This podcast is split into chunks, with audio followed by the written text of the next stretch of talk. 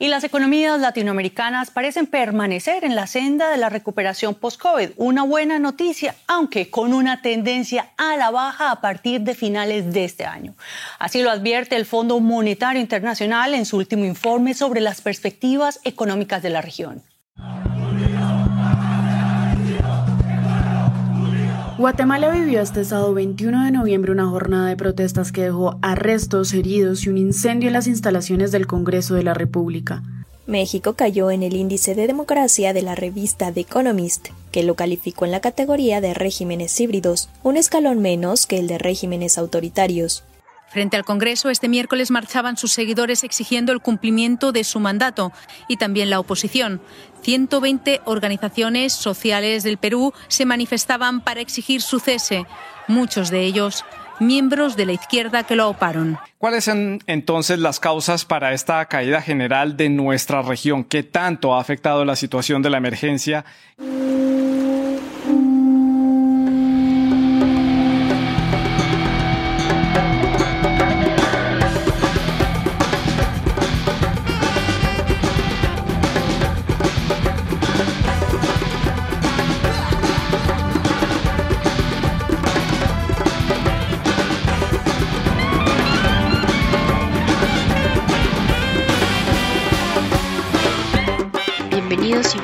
A Voces Abiertas de América Latina y el Caribe, un podcast sobre y de la sociedad civil en la región, sus desafíos, sus apuestas y sus sueños por un mundo más justo y sostenible. En este episodio nos acercaremos a las problemáticas que están afectando los espacios cívicos en México, Perú, Guatemala y Chile.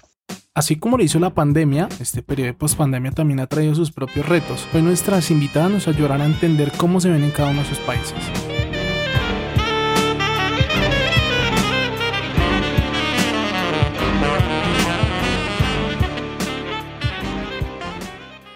Yo soy Elena Díez Pinto, soy guatemalteca. He estado involucrada a lo largo de toda mi vida en procesos de fortalecimiento democrático a través del diálogo, a través de la, mi participación política y a través de estudios e investigaciones en este campo. Eh, soy un especialista en procesos de paz, desarrollo sostenible y democracia.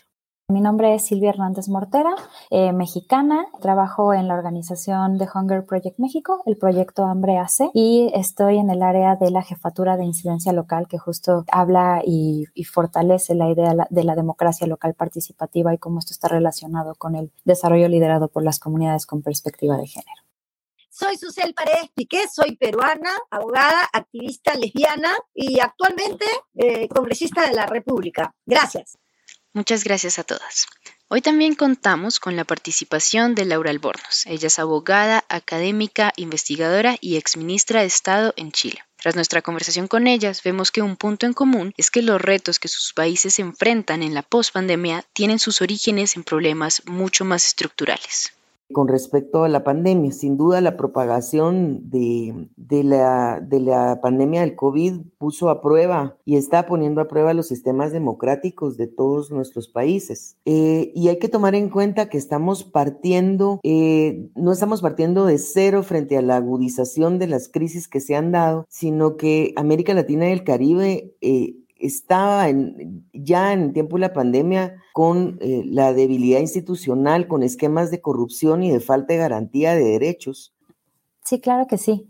Em, pues creo que está muy, por supuesto, por ser parte de la región, el contexto y las situaciones son muy similares. Y en, estos términos, pues eh, uno de los principales es justo el, en términos de la economía, de la desigualdad y de cómo la pobreza incrementó desde, como, como bien lo decían ya, solo hizo mucho más visibles estas desigualdades. Por ejemplo, antes de la pandemia, en México, pues ya era un país cuya economía crecía muy poco, ¿no? Y registraba incluso tasas negativas, pero en el 2020 la caída alcanzó un menos 8.5% y en 2020 también el 43.9% de la población está declarada en situación de pobreza, que son 55.7 millones de personas. Y a esto aunado que 8.5% de la población está en pobreza extrema, es decir, 10.8 millones de personas. Entonces, esto es algo que en definitiva se fue haciendo mucho más profundo fondo fue visibilizando, como bien ya también lo decían, la parte de las desigualdades, la parte de la educación, pero también el trabajo de cuidado eh, y todo lo que hay alrededor desde una perspectiva de género.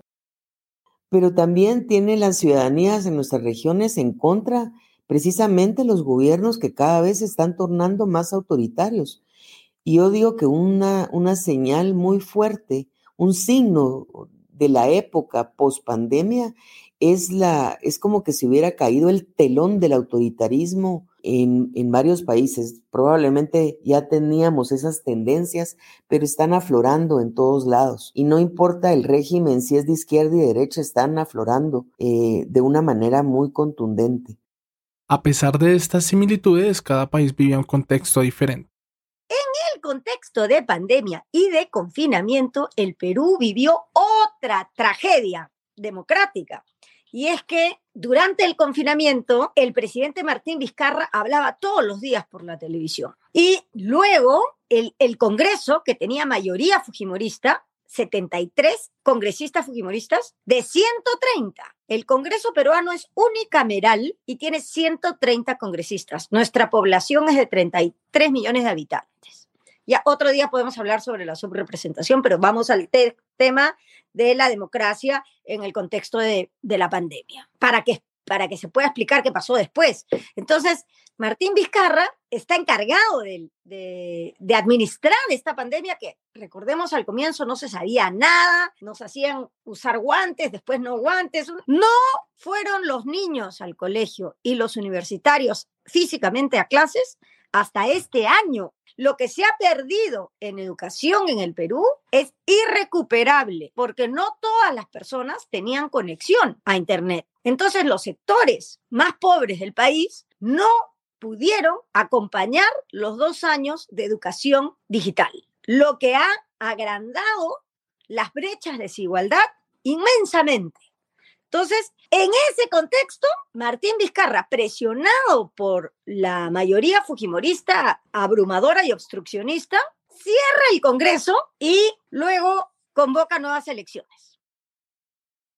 los gobiernos de América Latina, el de Guatemala también tomaron medidas para evitar la propagación de los, de los, de los virus Hubo confinamientos, tal y como lo menciona Susel, bastante drásticos. Y entonces surge la discusión en todos nuestros países sobre esta tensión entre la libertad de los derechos civiles de las personas y la protección individual y colectiva de la salud. Entonces, eh, Susel mencionaba cómo cierran el Congreso de la República en, Perú, pero también al menos el 70% de los países de la región vieron limitada también su, la actividad en los tribunales de justicia y el acceso a la justicia estuvo sumamente limitado durante más de un año, digamos. Eh, y es ahora, este año, en donde se han retomado, digamos, estas aperturas, eh, pero pero afectó eso grandemente. Además, el tema de la educación es un tema que nos ha afectado a todos los países porque las pérdidas han sido enormes. Y em, dependiendo de cómo estaba la situación de la educación en algunos países, pues en otros, como en Guatemala, donde la educación ya era muy precaria y en donde los niños tenían muy poco acceso a computadoras, pensar en que iban a recibir clases en línea, especialmente estudiantes de educación pública, es,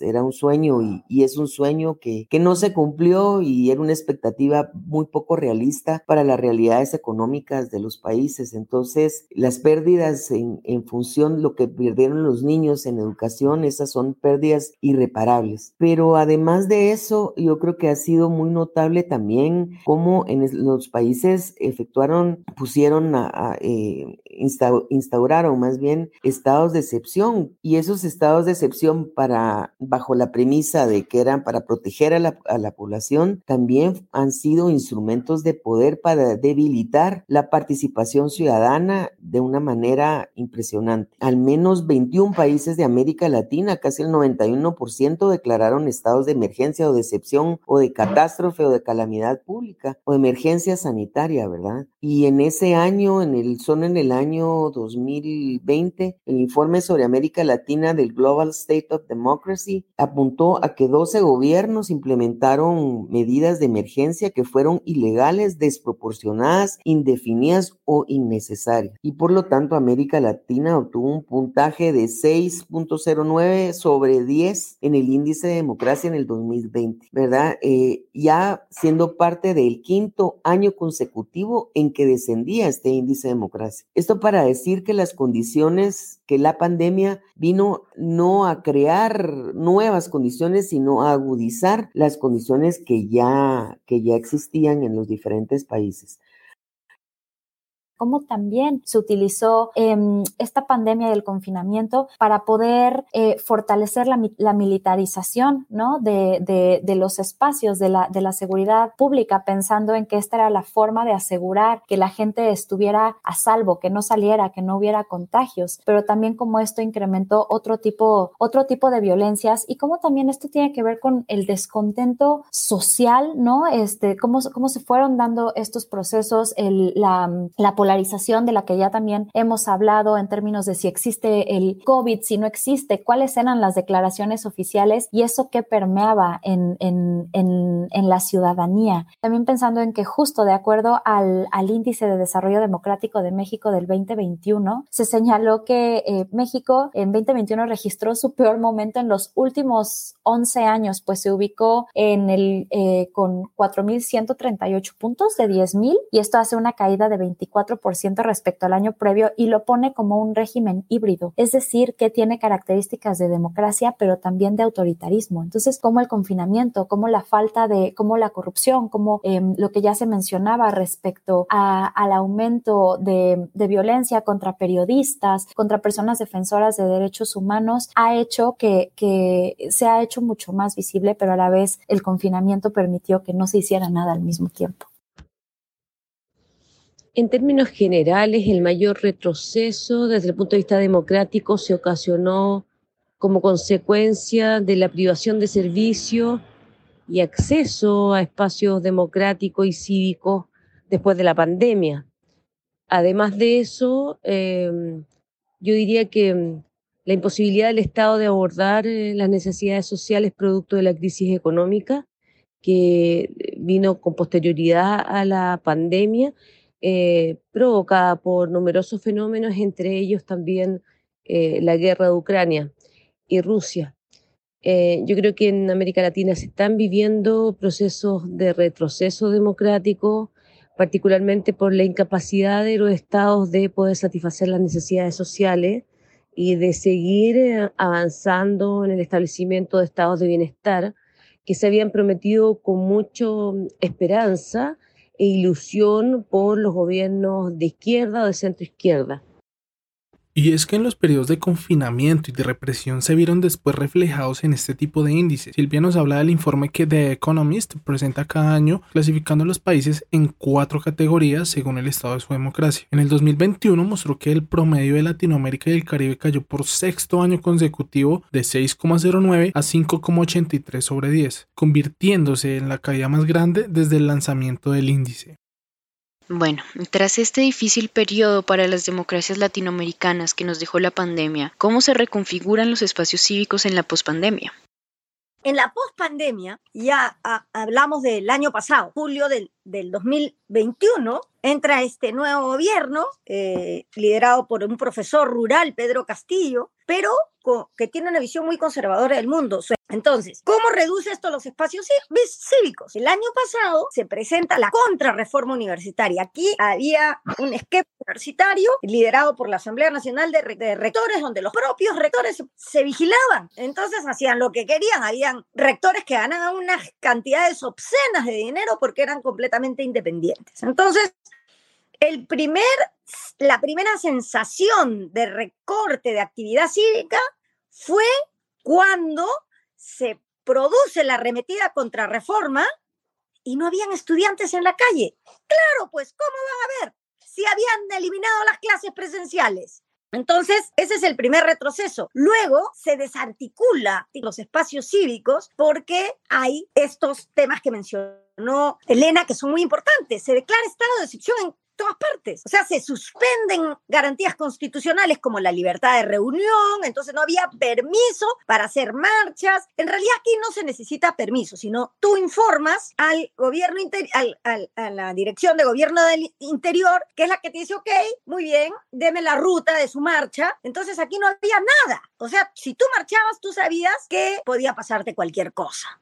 Ok, entonces, efectivamente, la pandemia nos produce muchas justificaciones innecesarias que recortan los derechos de la capacidad del derecho a expresarnos libremente, expresarnos masivamente y por lo tanto los espacios cívicos se vieron recortados. Para nosotros en, Guatemala, eh, la pandemia le está poniendo una tapa al pomo de la, de la participación ciudadana de una manera muy fuerte que a mí me recuerda eh, los años en que en Guatemala vivimos el conflicto armado interno. Como ustedes saben, Guatemala vivió una guerra durante más de 36 años y en 1996 se firmaron los acuerdos de paz que habían generado una institucionalidad para la paz eh, que consistía en una oficina presidencial de derechos humanos, que consistía en un programa de resarcimiento, que consistía en una secretaría para la paz. Y en este gobierno, eh, desde que entró el gobierno de Yamatei, un gobierno realmente terrible para, para la ciudadanía, ha cerrado muchos espacios, pues él disuelve esta, esta institucionalidad de la paz y no, y no la sustituye por algo nuevo, digamos, en defensa de, de, los derechos humanos y de, y de continuar eh, la construcción de paz, que no es un asunto de firmar un acuerdo. La construcción de la paz toma varios meses, años, décadas para, para consolidarse. Pero digamos de una manera muy notable, eh, lo que se instauró eh, fue una, un, un, lo que se ha instaurado en la ciudadanía es un temor a la manifestación, porque de alguna manera el ambiente es muy represivo y recuerda esos años en donde, donde hubo muchas pérdidas de vida y una represión brutal por parte del ejército. De hecho, de hecho a partir de la pandemia, incluso se ha intentado eh, meter y ciertas iniciativas de ley para coartar el derecho a la libre expresión y a la libre manifestación. Ha habido alguna, em, han habido eh, digamos, protestas al respecto de eso y no, y, esas iniciativas no han pasado, pero están ahí latentes y eso genera un gran temor en la, en la, población y se nota porque cada vez que se llaman a manifestaciones son menos nutridas. Eh, yo siento que la gente en Guatemala hemos perdido la esperanza del cambio y siento que hay una anomia eh, generalizada, eh, una combinación de falta de interés pero para mí, el motor de ese desinterés es, es el temor y la falta de esperanza, obviamente, a que algo pueda cambiar. Ha habido una militarización de la seguridad y una, digamos, los, cuando se convoca una manifestación, uno ve fuera nuevamente al ejército y a la Policía Nacional y en las últimas manifestaciones ha habido represión, bombas lagrimógenas, etcétera, que no se habían visto en muchas, en mucho tiempo, en décadas, diría yo. Y eso ha sido posible luego de la, de, la pandemia. Ha habido una desarticulación de los espacios cívicos muy fuerte. No se logra, digamos, eh, esa fuerza ciudadana. Yo diría que en ese sentido los espacios se han cerrado, han mermado y en este momento sí no se ve una, una luz clara. Y esto permitido, por supuesto, por, por la pandemia y porque la ciudadanía está, está viendo claramente que su participación, cualquiera que sea, está enfrentada por el exilio, por la represión y por el encarcelamiento. Por ejemplo, cuando uno ve que figuras notables, por ejemplo, actualmente el director de uno de los medios eh, de la prensa mucho más reconocidos a nivel internacional eh, está preso. Fue un gran, digamos, su, fue una voz muy fuerte en contra de los procesos de, de corrupción y de impunidad y lo meten a la cárcel bajo una demanda espuria o buscando algo para poder encarcelarlo, pero el mensaje es muy claro, es acallar la voz. Y la ciudadanía piensa si con una persona con esas eh, tan conocida eh, como un periodista a nivel internacional pueden hacer eso, ¿qué le pueden hacer al ciudadano común? Entonces yo diría que los espacios están verdaderamente eh, debilitados y en este momento no veo yo eh, la posibilidad de que en el corto plazo, plazo se puedan abrir. Yo no hablaría de un periodo post pandemia. Se llevó adelante una reconfiguración de espacios cívicos en la propia pandemia. En Chile se observó con mucha frecuencia, sistematicidad y prontitud la instalación de organizaciones sociales que atendieron las necesidades alimenticias de la población se recuperaron la institución de las ollas comunes, dirigidas por mujeres, eh, presidentas de las juntas de vecinos, se articuló ayuda social que fue en beneficio de las personas más necesitadas, de los adultos mayores, eh, con las debidas precauciones, hubo gente que efectivamente prestó asistencia a otros que estaban en situación de postergación o abandono. Em, ahora, esto efectivamente no fue totalmente visibilizado y la desigualdad en, em, en eh, la región respecto del acceso a vacuna eh, fue bastante evidente. Eh, yo diría que, que, el proceso de recuperación posterior fue en Chile, además, conflictuado, estuvo conflictuado porque se había mm, vivido un proceso de estallido social que la pandemia vino a aplacar. Entonces quedaron respuestas no resueltas o ah, respuestas democráticas no resueltas a plenitud. Y se ofreció un proceso democrático eh, de un eh, proceso constituyente, elección de constituyentes que em, en definitiva reflejó en parte la molestia del estallido social y en parte también la incertidumbre de la pandemia. Y eso oh, también fue causal del negativo resultado de ese proceso constituyente que se tradujo en el rechazo del plebiscito eh, para una nueva constitución.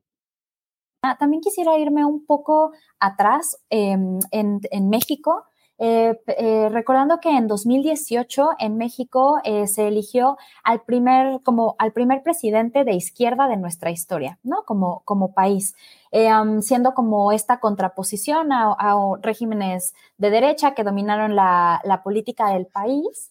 Eh, y con esto, si bien desde esta mirada, desde la izquierda, el, lema o la tendencia fue hablar del bienestar, a hablar de primero los pobres, de no dejar a nadie atrás, de no dejar a nadie afuera, la, pandemia y la pospandemia, con lo que ya mencionaba respecto al incremento de, del, los, del porcentaje de personas en situación de pobreza y de pobreza extrema, también lleva a esta parte de políticas insuficientes, de políticas clientelares que continúan solo pensando en la, en la, en la punta de un iceberg, en la punta de una montaña, es decir, que no están tratando de manera profunda, que no están tratando de manera holística, de manera eh, complementaria, cuáles son esas razones de los incrementos de la pobreza, de esas desigualdades. Entonces, esto también justo viene de la mano de, de cómo desde esta mirada también este nuevo, eh, este nuevo régimen se ha pronunciado en contra de las organizaciones de la sociedad civil. Y esto lo que ha provocado en términos de cierre de espacios. No quiere decir que las organizaciones de la sociedad civil sean los únicos espacios o la única, o la única forma de movilizar, pero se está descartando todos los avances que, se han, que han habido en, eh, en, el trabajo que se ha hecho. Y, está, y cada vez son mayores las los límites que se, que, se, que se ponen para la participación en diferentes espacios.